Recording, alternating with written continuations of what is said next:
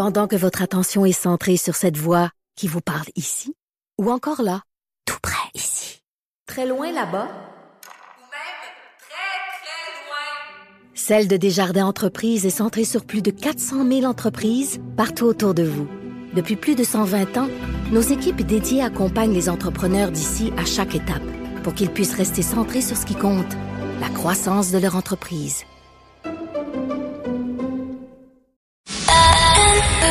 C'est 23.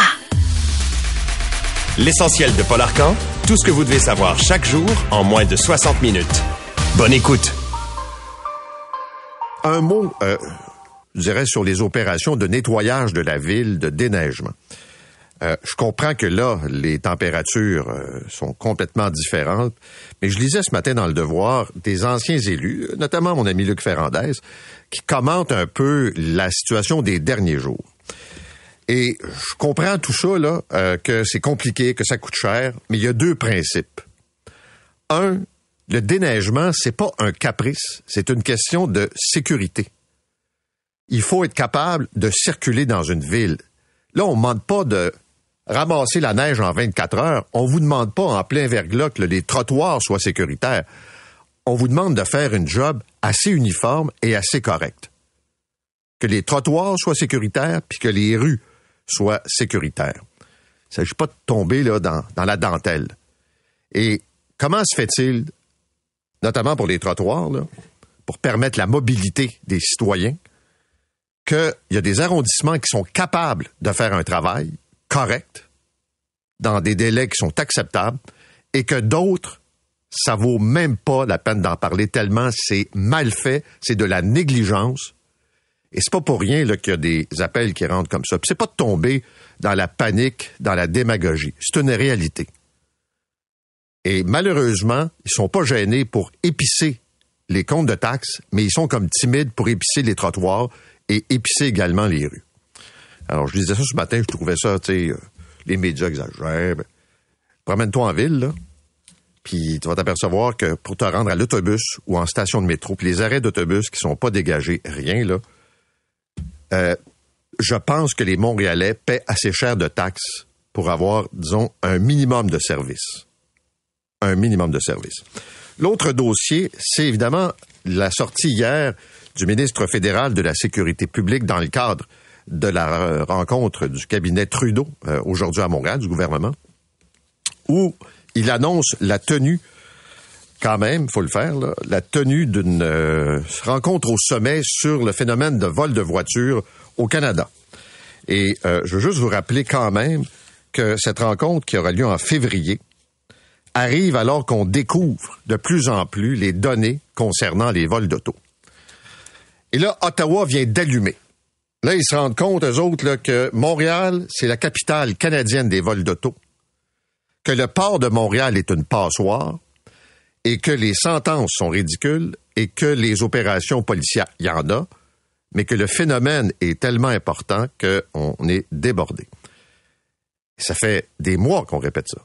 L'année qui euh, s'amorce a été précédée, 2023, probablement du nombre le plus élevé de voitures. Le responsable du SPVN nous disait vendredi que c'est à peu près 1000 voitures par mois de volées à Montréal. Tous ces véhicules ne finissent pas dans un conteneur mais il y en a beaucoup, là. Je vous rappelle, 400 véhicules qui ont été retrouvés dans un port en Italie. C'est pas une coïncidence. Et là, là, on comprend que les libéraux sont un peu paniqués parce que les sondages sont pas bons. Poilièvre est en avance par 12, 15 points facilement sur le gouvernement sortant. Et là, le discours que vous allez entendre, c'est celui qui va faire plaisir, je lisais ça ce matin dans le Globe and Mail, à la classe moyenne. Donc, des mesures moins éparpillées, des mesures plus ciblées. François-Philippe Champagne est sorti en disant on veut qu'il y ait de la compétition dans le monde de l'épicerie. Les gens au gouvernement, les conseillers savent très bien que la voiture qui touche combien de Québécois à Montréal, combien de gens sont inquiets parce que les primes d'assurance augmentent, puis tout ça, parce que tellement de vols de voitures. Fait que là, le discours politique risque pas mal de tourner autour de ces préoccupations assez concrètes, assez terre à terre, et on veut un gouvernement plus ordonné dans sa façon euh, d'opérer. Et là, ce matin, on prévoit d'ailleurs, autre dossier chaud, celui de l'immigration, où le ministre Mark Miller est supposé faire une annonce. On ne sait pas quoi exactement. Radio-Canada dit que ça pourrait tourner autour du nombre d'étudiants étrangers. C'est le même ministre qui, la semaine passée, nous a dit il y a 20% des étudiants qui ne sont pas inscrits dans des collèges et des universités. Où sont-ils? Est-ce qu'il y en a trop? Et vous l'avez vu la semaine dernière avec cette lettre de François Legault à Justin Trudeau en disant, euh, pour ce qui est des demandeurs d'asile, des réfugiés, mais là, c'est pas vrai qu'on va accueillir 50% euh, de ces réfugiés au Québec, puis c'est pas vrai qu'on va payer l'ensemble de la facture. Il faut euh, changer la façon de procéder. Et là, il y a comme une volonté, à tout le moins, du côté fédéral, probablement d'en discuter. Pablo Rodriguez, qui dit, c'est le lieutenant du Québec, c'est constructif euh, comme approche. Et ce matin, un peu en écho au Conseil du patronat, on voit dans le journal de Montréal que le nombre de travailleurs immigrants temporaires a explosé en deux ans pour atteindre 22 700. Et on a toujours l'image du travailleur dans les champs, dans le monde agricole. C'est vrai que longtemps ça a été ça, mais la pénurie de main-d'œuvre fait qu'on se tourne vers l'étranger pour aller chercher, par exemple, même chez Desjardins, des spécialistes en technologie de l'information donc dans des entreprises qui normalement font pas affaire avec l'étranger pour combler les besoins en termes de main d'œuvre. Et euh, c'est sûr qu'avec le vieillissement de la population, cet appel à l'international va être de plus en plus entendu. Mais là, il faut voir comment on est capable de, de, recevoir cette euh, nouvelle main d'œuvre. Et je le sais que depuis la semaine dernière, c'est un débat extrêmement sensible, l'immigration. C'est pas vrai que la pénurie de logement est causée par l'arrivée massive d'immigrants. C'est un enjeu. Les taux d'intérêt, c'est un autre enjeu. Les procédures bureaucratiques dans les villes, c'est un enjeu. Donc, c'est faux d'attribuer un problème comme celui du logement à la venue strictement d'immigrants. Fait partie de la donne. Tu peux pas à Montréal avoir 100 000 personnes de plus puis penser que ça met pas une pression sur les logements, mais ce n'est pas euh, que ça. Parlons un peu d'éducation ce matin. Bon, les votes euh, continuent. On aura le portrait euh, final en février. Mais ce qui est intéressant, c'est dans la presse le portrait des écoles secondaires de Montréal qui change. Et des écoles qu'on qualifiait il n'y a pas si longtemps d'écoles multiethniques avec des gens venant de différents pays sont de plus en plus homogènes, mais avec un groupe ethnique qui est majoritaire dans l'école. Et euh, ça, ça, a un effet direct sur, je dirais, le portrait scolaire de Montréal. Ainsi, on découvre qu'avant le français, c'est l'arabe qui est la langue la plus importante du plus grand nombre d'élèves dans les écoles secondaires Pierre Laporte, Émile Legault et Antoine de Saint-Exupéry. Au collège Saint-Louis, une école publique de la Chine qui a un programme d'éducation internationale, 140 mères d'élèves sont nées au Québec, 251 sont nées en Chine. Les Québécois de langue maternelle française sont largement majoritaires dans plusieurs écoles privées de la métropole. Et ça va aussi avec le changement dans la composition ethnique de certains quartiers. Euh, des quartiers qui étaient euh, occupés jadis par une communauté italienne très forte, par exemple. Ben, ils sont allés ailleurs et ce sont des gens qui viennent du Maghreb qui se sont installés dans certains coins de, de, Montréal et ça a un effet direct sur la composition des écoles. Et il y a des francophones qui voient l'école changer, qui se disent mon fils, ma fille euh, va être en minorité dans l'école, euh, je l'envoie ailleurs dans une école privée, par exemple, où il y a un intérêt. C'est intéressant de lire aussi ce que ça veut dire sur la cohabitation dans une même école et sur les enjeux d'intégration. Puis ce qui est prouvé, démontré, béton, c'est que la loi 101 a donné des résultats pour permettre l'apprentissage du français chez les nouveaux arrivants. Et là, on parle bien sûr de la première génération, mais surtout de la deuxième, puis de la troisième vague. Les immigrants parlent français, ceux de la deuxième génération, fils et filles d'eux, principalement. Est-ce qu'ils s'intéressent à la culture québécoise? Pas tant. Est-ce que les jeunes Québécois francophones s'intéressent à la culture québécoise? Je serais curieux de voir, probablement un peu plus Mais euh, souvent, le- l'expression citoyen du monde, euh, j'écoute de la musique qui vient d'ailleurs, ce qui se passe ici m'intéresse pas, c'est quand même euh, une réalité. Secteur de la santé, euh, ce matin, dans le Journal de Montréal, on nous parle d'un cas d'un monsieur qui a un cancer et on a tardé à l'opérer. La chirurgie va avoir lieu, mais le cancer a progressé et euh, ça complique l'intervention et aussi euh, le pronostic qui est plus ou moins, euh, disons, euh, bon pour ce monsieur-là, qui est un homme de 56 ans qui s'appelle Serge Couvrette.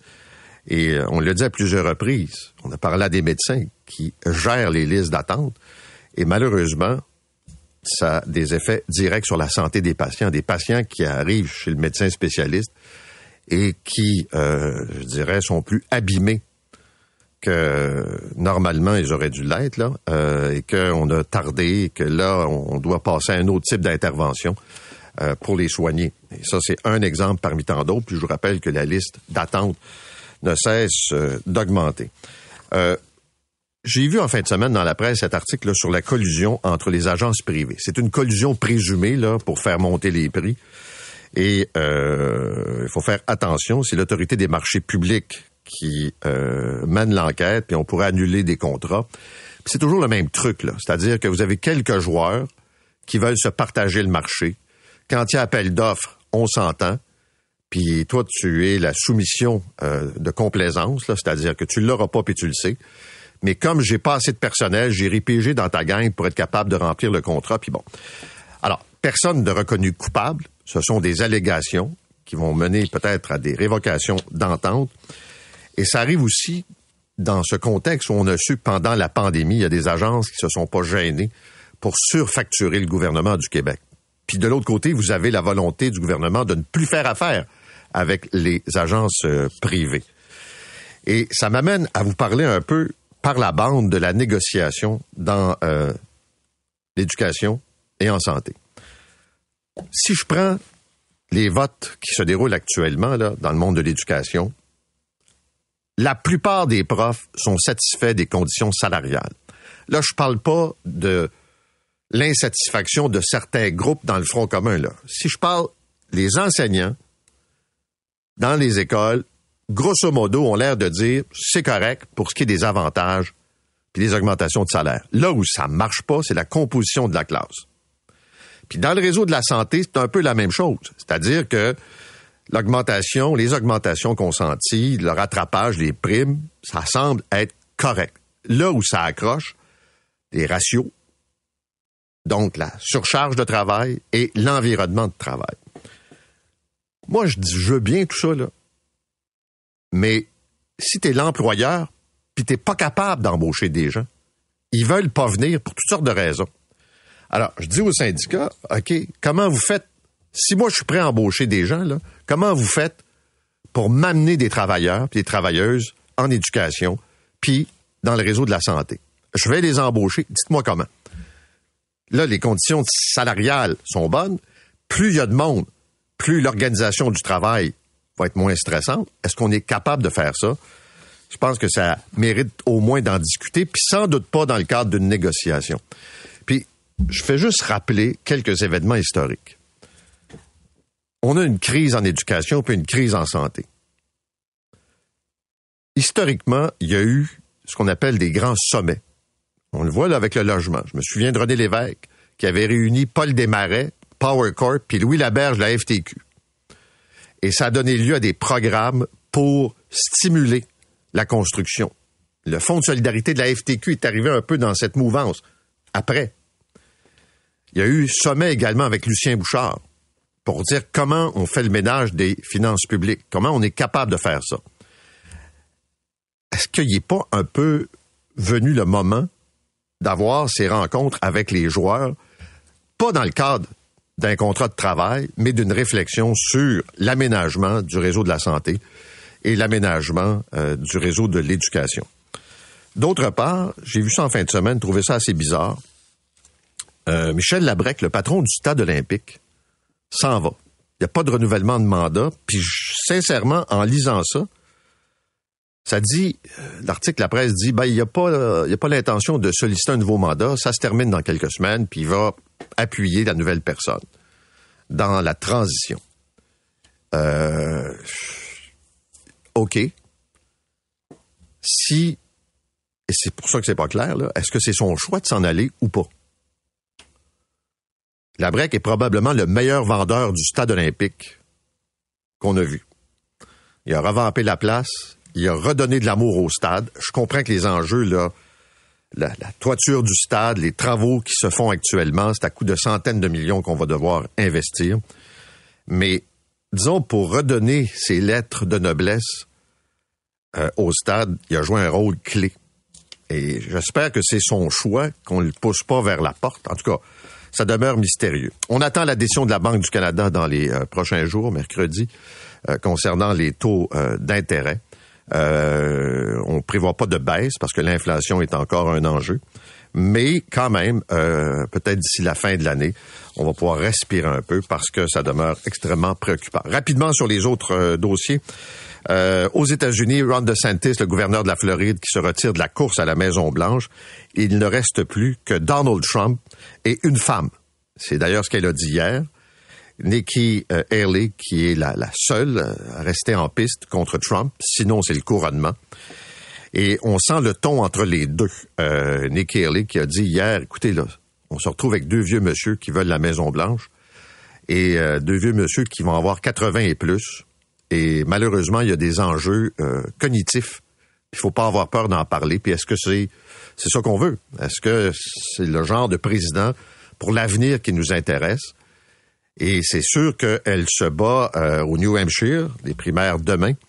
Elle est loin derrière Trump. Est-ce qu'elle va être capable de rester en selle et poursuivre pendant un certain temps?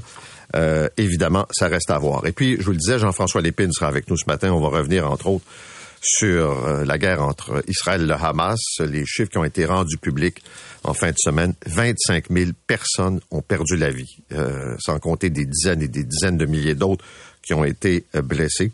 Et puis, pour ce qui est de la guerre en Ukraine, dont on parle pas assez souvent, on estime à 20 000 le nombre d'enfants ukrainiens qui ont été envoyés de force en Russie depuis le début de cette guerre. 400 seulement ont été rapatriés et Moscou va devoir s'expliquer aux Nations Unies. Pourquoi avoir pris ses enfants? Qu'est-ce qu'ils sont devenus? On sait que la théorie de Moscou, enfin l'argumentaire de Moscou, c'est de dire on voulait protéger les enfants des combats. Disons que c'est un raccourci. Il n'y a pas grand monde qui euh, pense que c'est bien. Vous écoutez l'essentiel de Paul Arcan en 60 minutes. De retour après la pause.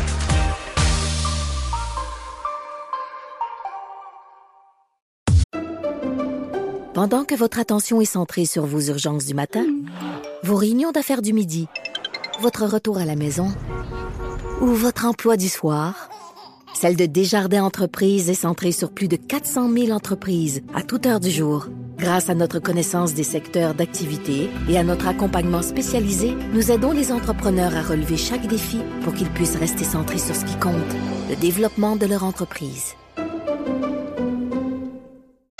L'essentiel de Paul Arcan. Hydro-Québec fait la manchette pour toutes sortes de raisons. Est-ce qu'on est en train de démanteler le monopole pour permettre à des producteurs privés de vendre directement de l'électricité? Est-ce que Hydro-Québec va être capable de répondre à nos besoins? Il y a plusieurs dossiers connexes à tout ça. Le ministre de l'Économie, de l'Innovation et de l'Énergie est avec nous ce matin, Pierre Fitzgibbon. Monsieur Fitzgibbon, bonjour. Bon matin, Monsieur Arcan.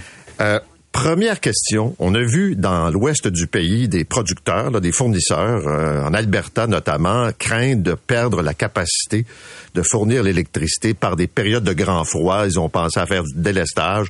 Ils ont donné des avis. Euh, il y a une agence qui dit que Hydro-Québec pourrait se retrouver dans une situation, disons, de fragilité. Est-ce que c'est vrai? qu'on pourrait avoir du délestage à faire en période de grand froid. Écoutez, il y a toujours un risque. On se rappelle l'année dernière, au mois de mars, on avait eu, je pense, 44 000 mégawatts d'utilisation, alors que la capacité était techniquement 40. Mais Hydro-Québec prend des mesures. D'ailleurs, il y a eu un contrat qui a été signé avec l'Ontario, si vous vous rappelez, de, de plusieurs 600 mégawatts. De, on peut contrecarrer notre pointe qui est l'hiver et la pointe de l'Ontario qui est l'été. Donc, Hydro-Québec prend des mesures pour se protéger. Et moi, je suis confiant qu'on peut, on peut, on va arriver à ne pas délester mais il faut avoir une prudence euh, de consommation énergétique, on le sait. Mais moi, je Mais est-ce qu'il faut être plus prudent maintenant que jamais?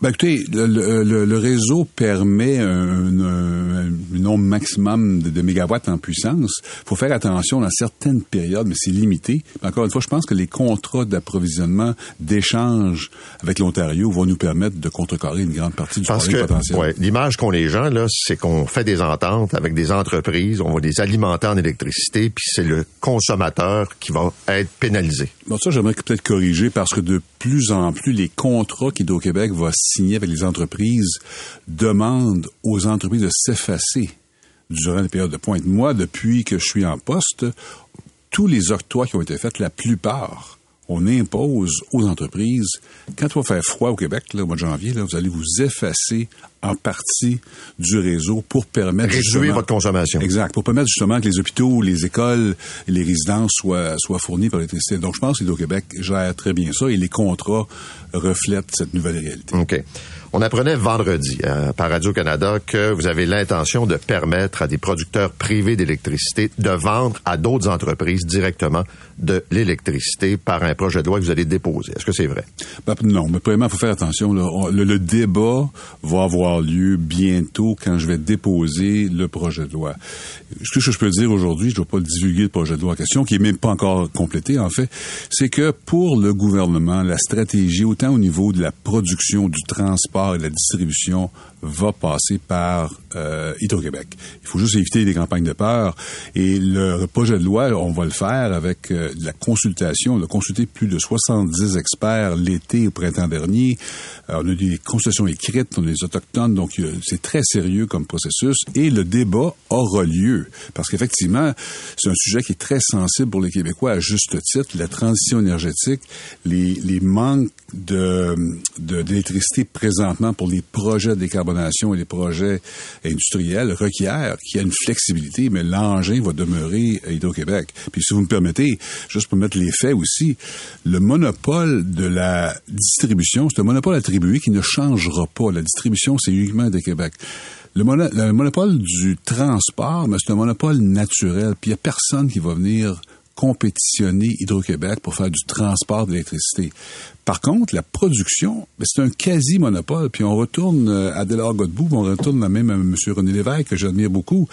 On a permis depuis toujours d'avoir la production privée. Ça demeure l'exception. Et ça va demeurer l'exception. Mais on est dans une situation problématique où, malgré le plan très ambitieux de M. Sebia, euh, qui parle de, de, de donner 8 à 9 000 mégawatts d'ici 2035, on a 10 000 mégawatts aujourd'hui de, de besoin.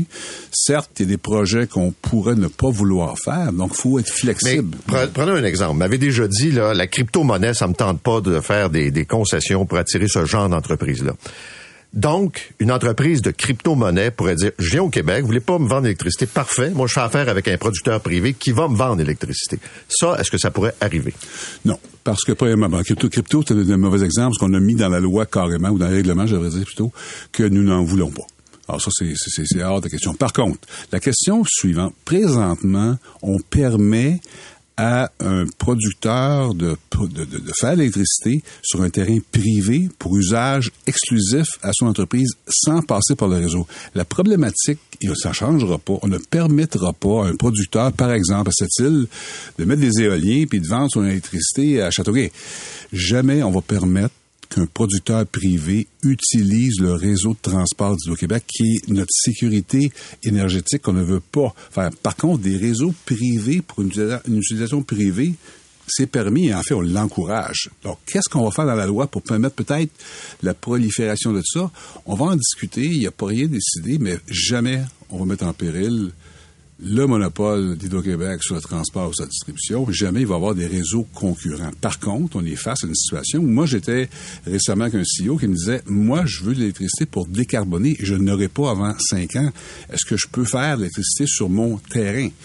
Mais premièrement, on parle pas de barrage, on parle d'éolien. La réponse est oui, vous pouvez le faire. Alors, je pense qu'il faut encourager ça, mais il faut garder le cadre très, très rigoureux qu'Hydro-Québec doit être le seul distributeur et le seul transporteur d'électricité. Sinon, si on ouvre ça, là, il va y avoir une brèche. Et oui, il y aurait une dénationalisation, mais on n'est pas là du tout, du tout, du tout. C'est pas votre intention d'aller là? Pas en tout. OK. Est-ce que le paysage va changer? J'ai encore lu en fin de semaine qu'il y aurait des lignes de transmission qui viendraient s'ajouter. Est-ce que c'est dans les cartons là, que, que ça se peut qu'il y ait un pylône qui s'installe pas loin de chez nous? Bon, premièrement, il est clair, le plan de M. Sébia, vous vous en rappelez, au mois de novembre, un plan très ambitieux. On parle de dépenses en immobilisation de 150 à 160 milliards parce qu'il doit livrer 9000 mégawatts pour décarboner l'industrie. Alors, c'est sûr qu'Hydro-Québec, c'est Hydro-Québec qui va faire ça. Ce ne sera pas euh, vous et moi dans le privé.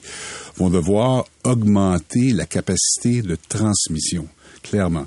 On va voir aussi des projets éoliens. Mais ne pas oublier que les projets éoliens, parce que la nouvelle électricité que le privé va pouvoir faire, si on parle d'éolien ou du solaire, il n'y a pas de barrage. Alors, il va falloir que ça passe par des processus d'impact environnementaux pour le côté environnement. Donc, c'est clair que tous ces projets-là vont avoir des, des, process, des processus très rigoureux de la part du ministère de l'Environnement pour être sûr qu'on n'ait pas euh, des choses n'importe où. Là. Alors, moi, je pense qu'il faut, faut, faire attention. Puis, on aura le débat, puis ça va être un débat intéressant parce que c'est tellement important pour nous d'avoir une flexibilité accrue. J'arrive, je suis allé à Dubaï, je suis allé à Davos, on ne parle que de ça dans le monde entier, la capacité énergétique d'énergie renouvelable, c'est le sujet de tout le monde. Alors, on n'est pas différent des autres. Alors, il faut avoir une certaine flexibilité. Il faut regarder ce qui se passe dans le monde. Moi, j'ai rencontré le ministre de, de, Belgique, de la Suède. J'ai rencontré un paquet de ministres d'énergie pour comprendre qu'est-ce qui se passe. Puis c'est un, un phénomène assez important et stratégique. Il faut bien faire et il faut, pour conclure, respecter le monopole, mais respecter aussi la rigueur de Québec, mais il faut être flexible faut être flexible, on comprend. Prenons le cas de Norvolt. Là, il y a une injonction qui est demandée, on suspend les travaux d'abattage. Parlons pas du fond, là. parlons de la forme. Est-ce qu'on est allé trop vite? Pas de BAP, on, coupe les arbres, on sait pas trop. Il y a une permission qui est donnée. On comprend l'idée, l'implantation de cette usine, cette filière batterie. Mais dans la pratique, est-ce qu'on n'est pas été un peu cow-boy? Ben, écoutez, euh, la réponse, moi, je pense, moi, je vais dire non, là. Mais euh, je pense aussi qu'il faut euh, relativiser. Premièrement, il y a une injonction qui va être rendue demain, donc je vais, faire, je vais être prudent. le dossier est judiciarisé. Mais il faut faire attention. M. Guilbeault, en fin de avait un très bon commentaire.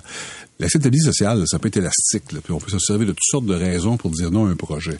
Nordvolt, c'est une compagnie qui est très sérieuse. Ils sont très affectés présentement par un, un élan d'hostilité de, un peu. Puis, tu sais, c'est malheureux parce que leurs, valeurs sont tellement différentes. Alors moi, je pense qu'il faut faire attention. C'est un projet qui va être écologiquement viable.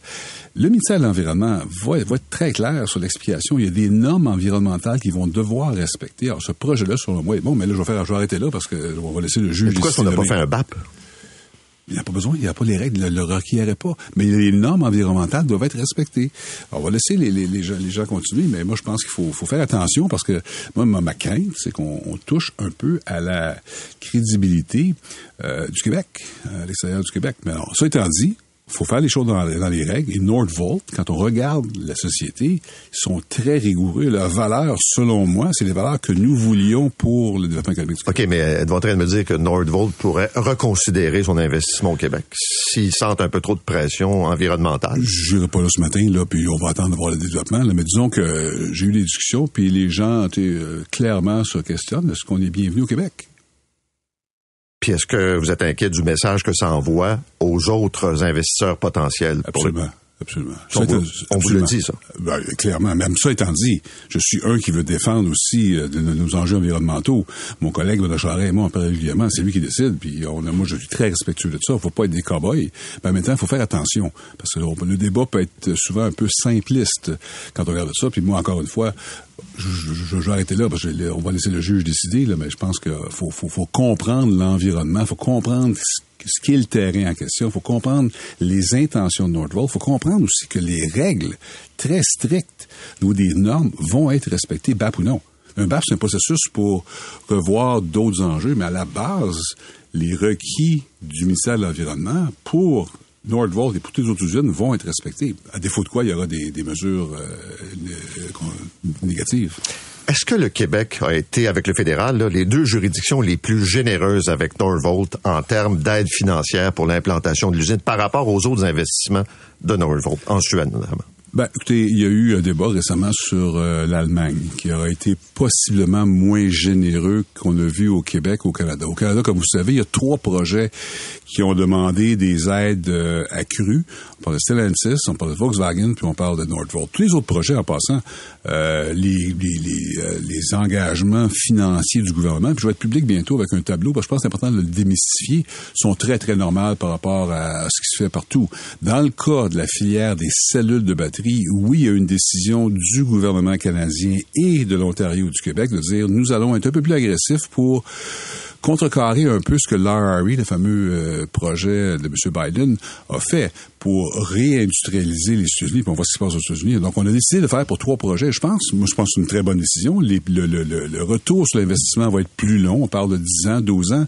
Mais bon, encore une fois, les batteries, il n'y a pas grand monde, je pense, qui questionne des batteries. Il va en avoir dans 20, 30, 40 ans. Donc, je pense qu'on construit, on bâtit au Québec quelque chose de très structurant. J'espère pouvoir faire d'autres annonces bientôt qui n'auront pas à faire avec le fameux RRE. On va retourner dans les normes plus traditionnelles. Alors, moi, je pense que le Nordvolt, c'est notre ancrage pour une nouvelle filière qui est excessivement, pour moi, stratégique et écologique pour le Québec. Je vous amène ailleurs. Je veux parler d'immigration parce que c'est un débat important. Votre premier ministre a envoyé une lettre à M. Trudeau concernant les réfugiés. Il y a des... euh, c'est tout le débat sur le nombre d'immigrants qu'on laisse entrer. Il y a des chiffres ce matin sur les travailleurs temporaires qui viennent ici pour combler des emplois. Conseil du patronat qui dit fermez pas les frontières, on a besoin de main-d'œuvre. Vous, vous pensez quoi? On laisse entrer plus de monde parce qu'on a des jobs à combler ou il faut faire attention? Il faut faire attention clairement. Et je pense que ce qu'on voit beaucoup, le rapport de la Banque nationale que j'ai lu et d'autres rapports, l'immigration doit être complémentée par des politiques pour les logements, des politiques pour l'éducation. Alors, je pense qu'il faut être très prudent. Moi, ce qui m'a surpris, mais là, je vais laisser Mme Fréchette vraiment euh, gérer ce dossier-là. Là. J'en ai beaucoup sur ma, table. Mais je regarde les demandeurs d'asile. Euh, clairement, il y a un enjeu là. Et il faut prendre des gens euh, comme ça au Québec. C'est notre devoir moral. Mais en même temps, le pourcentage qu'on a par rapport au reste du Canada me semble très élevé. Alors oui, il faut être prudent. Oui, il faut que les, capitaux euh, en corrélation à ça, le logement l'éducation, je me répète, soient au rendez-vous, parce que sinon il va y avoir une dichotomie. Mais en même temps, la démographie du Québec est telle que l'immigration ciblée de gens qui vont s'intégrer au Québec, c'est aussi requis. Il faut, faut, que les deux aillent en même temps. Là. Mais comme les travailleurs temporaires, euh, l'image qu'on a, ça se passe dans les champs puis en agriculture. Là, on se rend compte que c'est des jardins aussi pour les technologies de l'information. C'est que le besoin est là de ce type de, de, de main-d'œuvre. Et, et, je pense que, j'en ai un autre point aussi, je pense ce qui est important, c'est que je pense que la numérisation, la robotisation, on en parle beaucoup, là, mais on voit aujourd'hui la pression mondiale. C'est pas seulement le Québec qui a ces problèmes-là. Hein. J'arrive de Davos, là, c'est tout le monde a le même problème. La démographie mondiale, sauf les pays en développement, n'est pas là. Donc, on voit une, une, une, accélération des méthodes plus contemporaines, technologiques, pour réduire la main-d'œuvre ou à tout le moins ne pas augmenter la main-d'œuvre. Et moi, quand on me parle de création d'emplois, c'est même pas un critère pour moi. Ce qui est important, c'est de voir nos entreprises être plus aptes à, au niveau technologique. Alors, ça, ce que vous mentionnez, va forcer l'adhésion accrue de technologie. Je pense qu'il va être bon pour tout le monde en terminant, quand vous avez fait Infoman, lequel est le plus réaliste? Jean-René Dufort ou Marc Labrèche? Lequel faisait le meilleur fit? Ben, je pense que ben, les deux, je, je, je respecte les deux. J'ai été surpris de voir M. Labrèche là, ben, que j'adore comme euh, humoriste, mais je dois avouer que les deux avaient une, euh, des caractéristiques qui me ressemblaient. Et M. Labrèche peut-être un peu plus. Puis pourquoi vous avez dit oui? Bah, moi, je, moi, pas reconnu comme un comique, là. Non, je suis pas comique du tout, en fait, mais euh, mais je trouvais ça euh, intéressant. L'autodérision, j'ai jamais, je, je suis pas contre ça. Merci d'être venu ce matin. Pierre Fitzgibbon, le ministre de l'Économie, de l'Innovation et de l'Énergie. Vous écoutez l'essentiel de Paul Arcan en 60 minutes. De retour après la pause.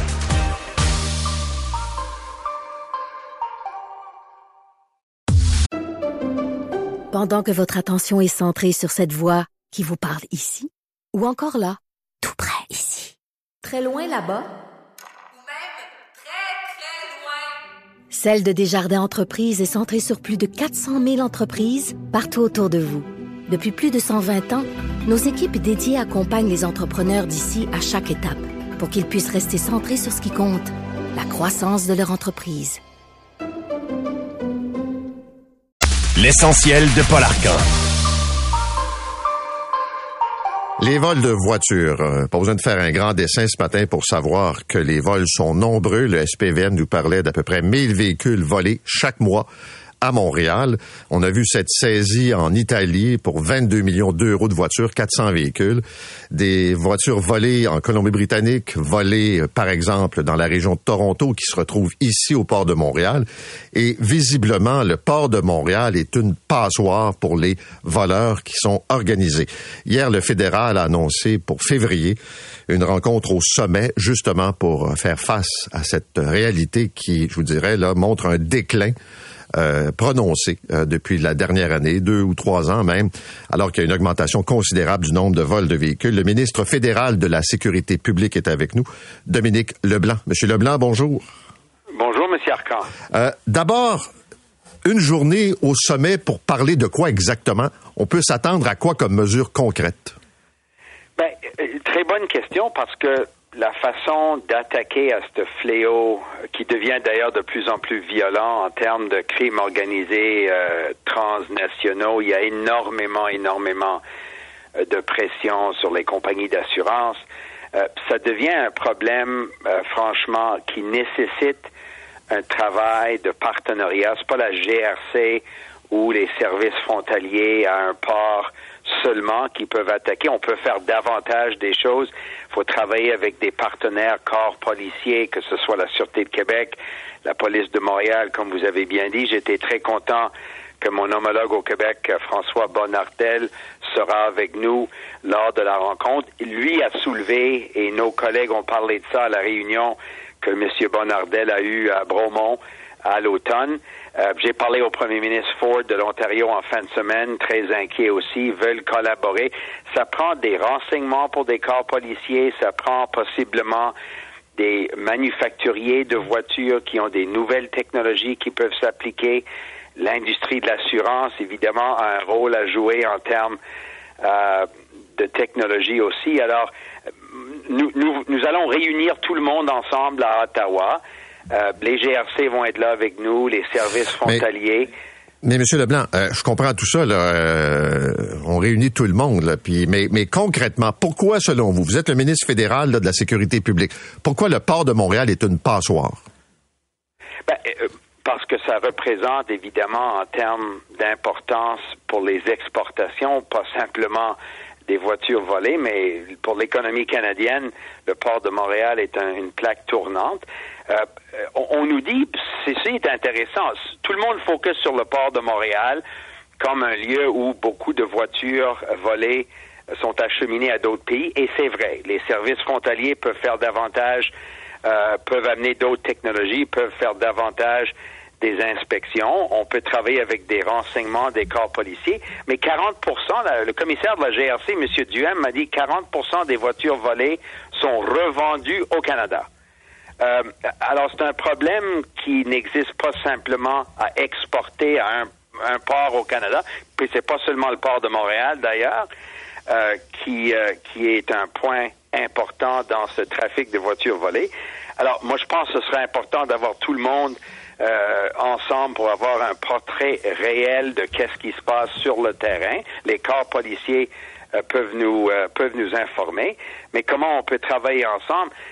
Pas le- les services frontaliers au port de Montréal qui vont arrêter quelqu'un qui vole une voiture sur un Non, mais- sur la rue à Outremont aujourd'hui. Alors il faut qu'on soit ensemble enfin de Non, de- mais je, de- comp- de je mettre comprends que pression sur ce crime organisé. Oui, mais Monsieur Leblanc, je comprends que tous les véhicules ne se retrouvent pas à l'étranger, mais il y en a quand même une bonne partie. Et visiblement, c'est relativement facile de sortir les véhicules du Canada. Euh, euh, je- ouais, écoutez, Oui, je suis pas tout oui. à fait d'accord que c'est facile de sortir les voitures euh, du Canada. C'est pas seulement le port de Montréal qui devient un problème, mais est-ce que nous, comme gouvernement fédéral, on peut améliorer les technologies euh, aux services frontaliers? Est-ce qu'on peut augmenter les inspections des containers qui sortent des ports? C'est sûr qu'on va le faire. Euh, mais, mais pour le faire d'une façon efficace, pour pas franchement freiner les exportations parfaitement légitimes euh, qui sortent de ces ports-là, il faut le faire basé sur des renseignements que les corps policiers des grandes villes, des provinces vont partager avec les services frontaliers. On ne peut pas arrêter ce problème-là simplement euh, au dernier, euh, dernier endroit où euh, les voitures quittent le Canada. Il faut le faire sur le terrain. Il faut le faire avec le crime organisé qui de plus en plus prennent de l'ampleur dans des grandes villes au Canada pour euh, voler ces voitures-là et utiliser les revenus pour des affaires assez violentes. Est-ce que, est-ce que les sentences de prison sont assez sévères pour les gens qui volent des voitures? Euh, moi, je pense que si vous êtes dans un syndicat de crime organisé transnational et vous êtes en train d'utiliser les, les recettes de vos voitures volées pour le trafic de la drogue, le trafic des armes de poing, oui, euh, les juges, quelqu'un qui fait partie d'un gang de, de crime organisé va faire face à une sentence importante. C'est pas euh, c'est pas une personne. De plus en plus, d'après ce que les corps policiers nous disent, c'est c'est structuré, c'est organisé euh, par le crime organisé. C'est ça qu'il faut attaquer. OK, je comprends que c'est organisé, là, mais en même temps, ce sont des sentences pas très sévères pour les gens qui sont arrêtés à voler des voitures. Ben, écoutez, on, les juges, c'est pas le gouvernement fédéral qui décide les sentences dans chaque cas individuel. On Non, mais le gouvernement fédéral fait le code criminel. Absolument. Puis il y a des peines maximales de, de 10 ans, de 14 ans. Qui sont- qui sont jamais données. Mais, mais c'est- pas c'est pas les politiciens qui vont dire aux juges, euh, les procureurs, les, les avocats de la défense qui font un procès de sentence appropriée. Moi, je vous dis que nous allons mettre tous les efforts pour interrompre et arrêter euh, ce problème important. Euh, et les gens qui travaillent pour un syndicat de crime organisé euh, et, qui, et qui sont payés pour voler une voiture vont faire face à des peines sévères, c'est sûr, mais il faut aussi arrêter et interrompre les patrons de ces syndicats criminels, souvent transnationaux. Eux autres vont faire face à des peines évidemment très sévères aussi. Le Canada a pas une très belle image euh, nécessairement quand on parle de crime organisé. Je voyais la semaine dernière là, des Américains une étude. Vous allez me dire c'est le National Post qui rapporte ça, vous allez mettre des béboles, mais quand même que le Canada est un paradis pour le crime organisé. Vous en pensez quoi? Ben ça c'est exagéré. Ça c'est euh, c'est pas un paradis pour le crime organisé. Dans mes discussions avec le commissaire de la GRC, euh, lui ne parle pas comme ça. Euh, on a des relations étroites avec des corps policiers, que ce soit le Sûreté de Québec, les polices euh, municipales dans les grandes villes. Euh, on s'y attaque. Euh, c'est un un un défi dans beaucoup de pays de l'Occident. Nous allons, nous avons changé le code criminel précisément pour créer des offenses, de faire partie d'un gang criminel. Mais on peut faire plus. On peut ajouter des effectifs. Et d'ailleurs, c'est ça que j'ai l'intention de faire avec la GRC. Ajouter des effectifs précisément pour attaquer les technologies changent, la façon que ces groupes, euh, souvent, comme j'ai dit, transnationales, s'organisent, changent. Alors, il faut qu'on donne des outils aux corps policiers euh, qui sont appropriés. Et moi, je, je pense avoir des bonnes nouvelles dans ce sens-là au cours des prochaines semaines. OK, merci M. Leblanc, bonne journée. Ah, merci à vous, Au revoir. Au revoir. Au revoir. Dominique Leblanc, le ministre fédéral de la Sécurité publique. On parle souvent de la DPJ. Puis on le sait, il y a un roulement de personnel, on manque de personnel, euh, la pression est énorme, les cas de signalement sont nombreux. Il y a des professionnels de la santé qui nous ont, euh, en fait, sont entrés en contact avec nous pour nous dire que pour ce qui est des Laurentides, il y avait des enjeux importants d'enfants euh, qui étaient possiblement euh, en danger et que malheureusement, pour toutes sortes de raisons, euh, on n'avait pas assigné un intervenant ou un- une intervenante à leur dossier. J'en parle avec Isabelle Turmel, qui est directrice adjointe service d'application des mesures et réadaptation à la DPJ des Laurentides. Madame Turmel, bonjour. Bonjour, M. Arcan. Est-ce que c'est vrai d'abord a des enfants euh, où il y a des signalements et qui sont en attente là qu'un intervenant, une intervenante soit nommé dans leur dossier des enfants qui seraient potentiellement euh, peut-être en mauvaise situation? Oui, effectivement, c'est vrai, malheureusement. On a en fait 285 enfants au total qui sont sans intervenant actuellement à l'application des mesures. On a 74 enfants qui n'ont jamais eu d'épisode de service, donc l'évaluation est terminée. On a statué qu'on devait donner des services à ces enfants-là, puis ils sont en attente actuellement. Mais on a aussi 211 enfants qui sont en attente de réassignation parce qu'on a des intervenants qui ont quitté puis qu'on n'est pas capable pour le moment de réassigner ces enfants-là. OK, que, pour que ça soit, Ah, ju- ju- juste comprendre, que ça soit très clair. là. Il y a combien Oui. d'enfants au total là, qui n'ont pas les services auxquels ils ont droit? 285 enfants sur 4700 enfants à suivre. Fait que ça fait 6% pour que ce soit clair, le 6% des enfants qui devraient être suivis par la protection de la jeunesse des Laurentides à l'application des mesures sont actuellement en attente d'un intervenant. OK. Moi, je préfère vous dire que 285 enfants qui sont en attente. 6% ça a l'air petit. 285 enfants, c'est énorme.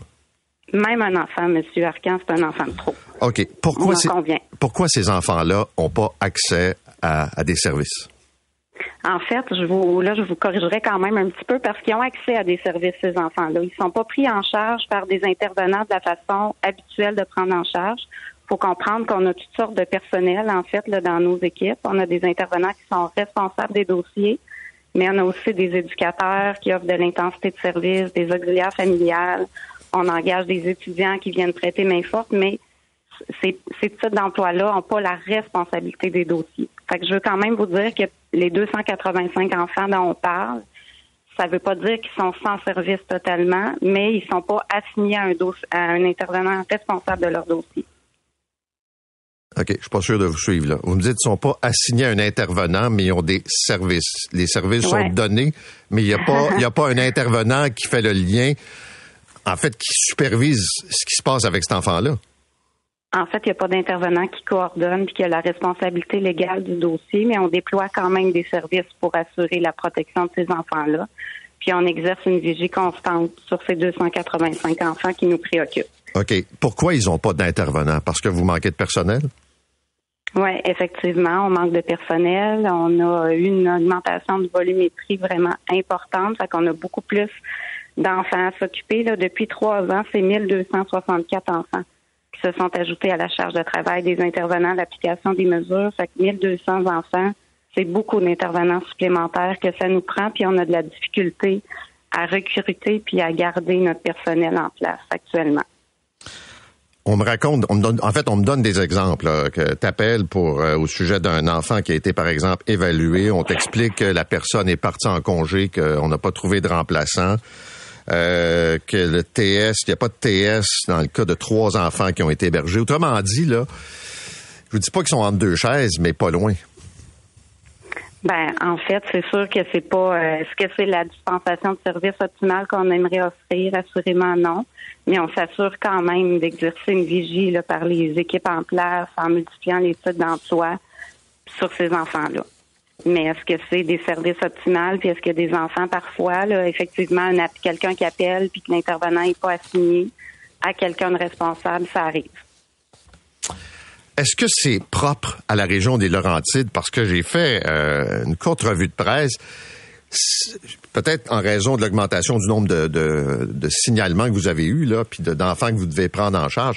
Mais ça a l'air plus dur dans les Laurentides que dans d'autres régions.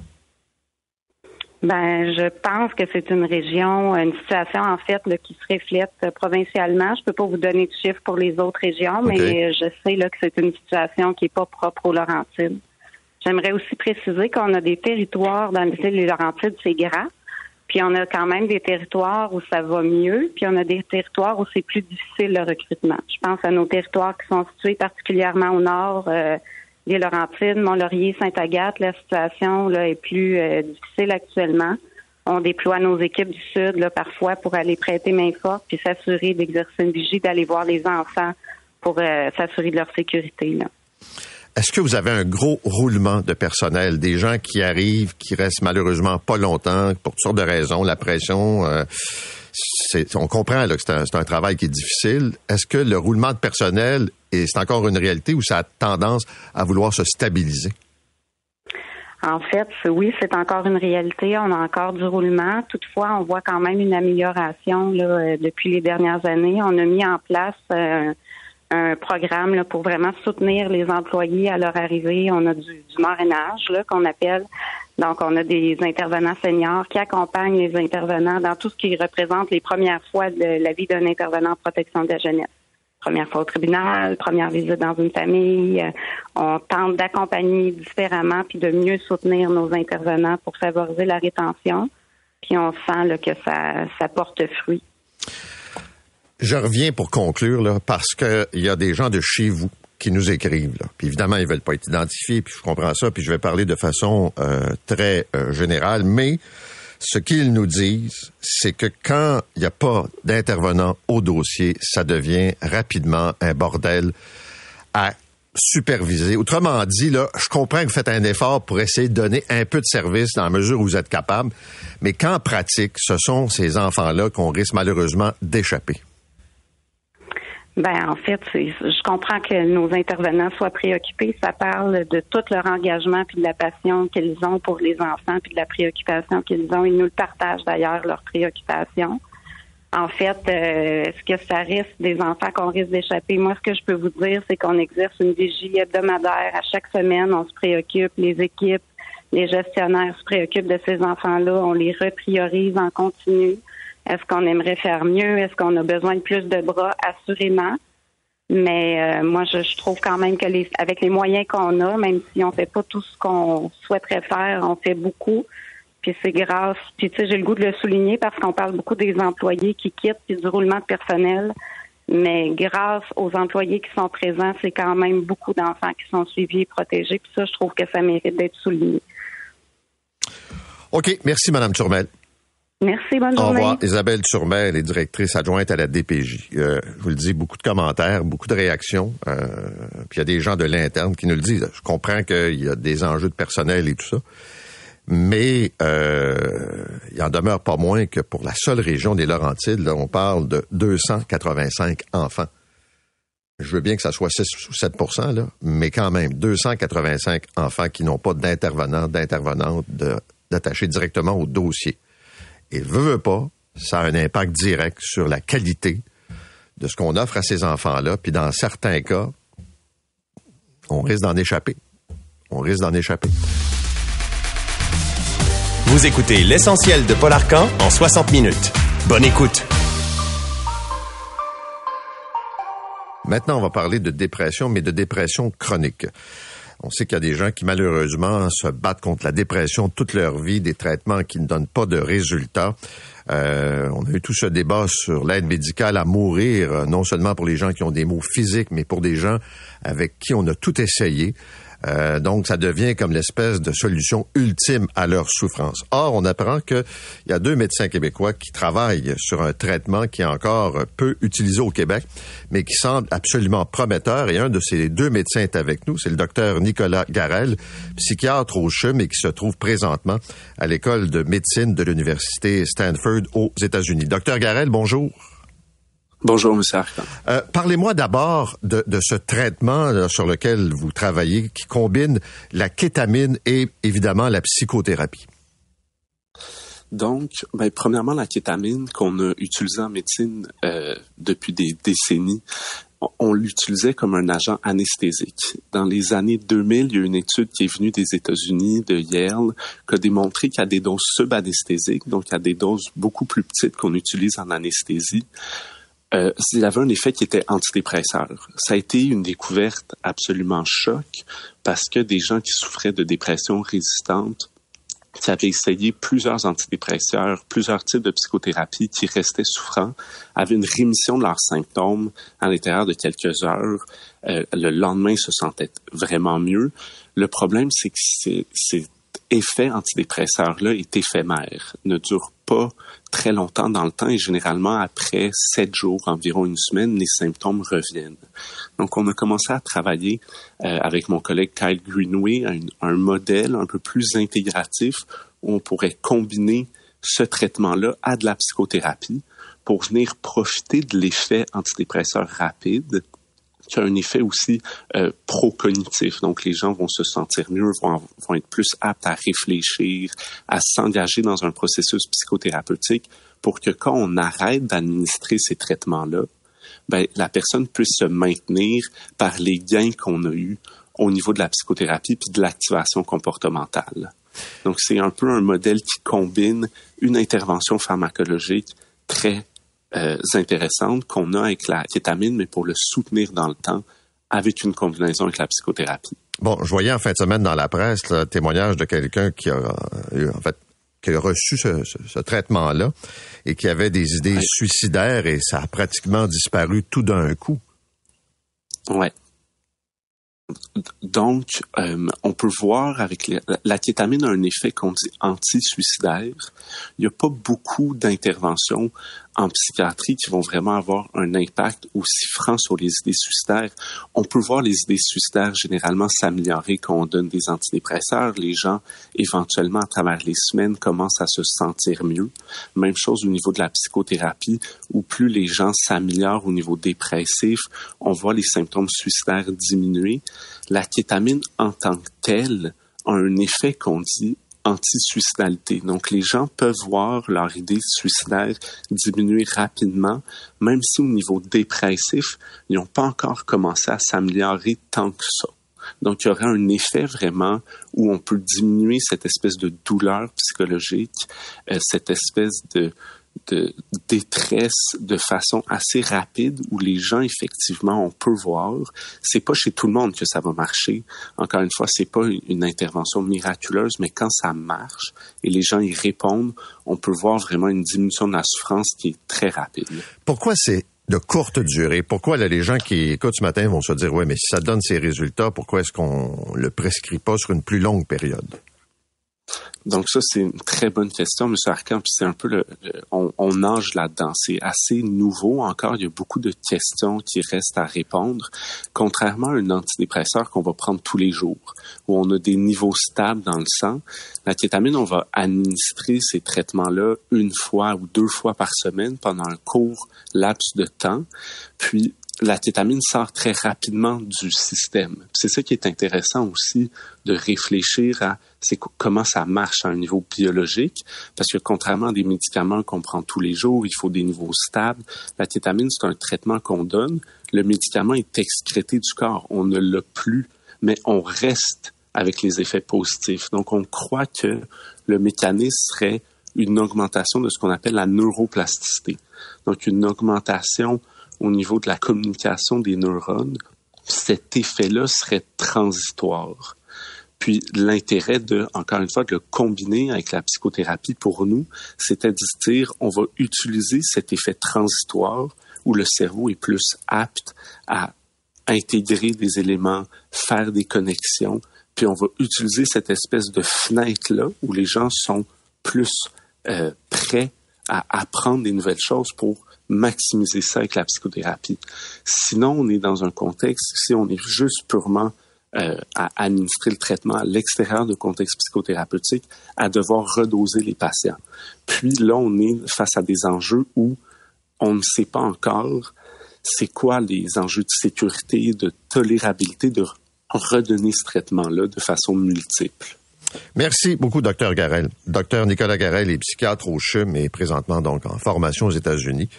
Et on sait que pour des gens qui ont tout essayé, ça demeure une voie d'espoir. Il y a encore bien des balises à mettre, puis euh, c'est pas euh, automatique, mais quand même, c'est une découverte euh, importante et ça peut aider des gens pour qui il n'y a pas d'autre option. Et on le sait, l'aide médicale à mourir pour des gens qui ont cette dépression chronique, ça devient malheureusement pratiquement que la seule option.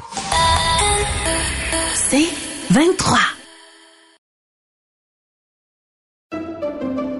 Pendant que votre attention est centrée sur cette voix qui vous parle ici, ou encore là, tout près ici, très loin là-bas, ou même très, très loin, Celle de Desjardins Entreprises est centrée sur plus de 400 000 entreprises partout autour de vous. Depuis plus de 120 ans, nos équipes dédiées accompagnent les entrepreneurs d'ici à chaque étape pour qu'ils puissent rester centrés sur ce qui compte, la croissance de leur entreprise.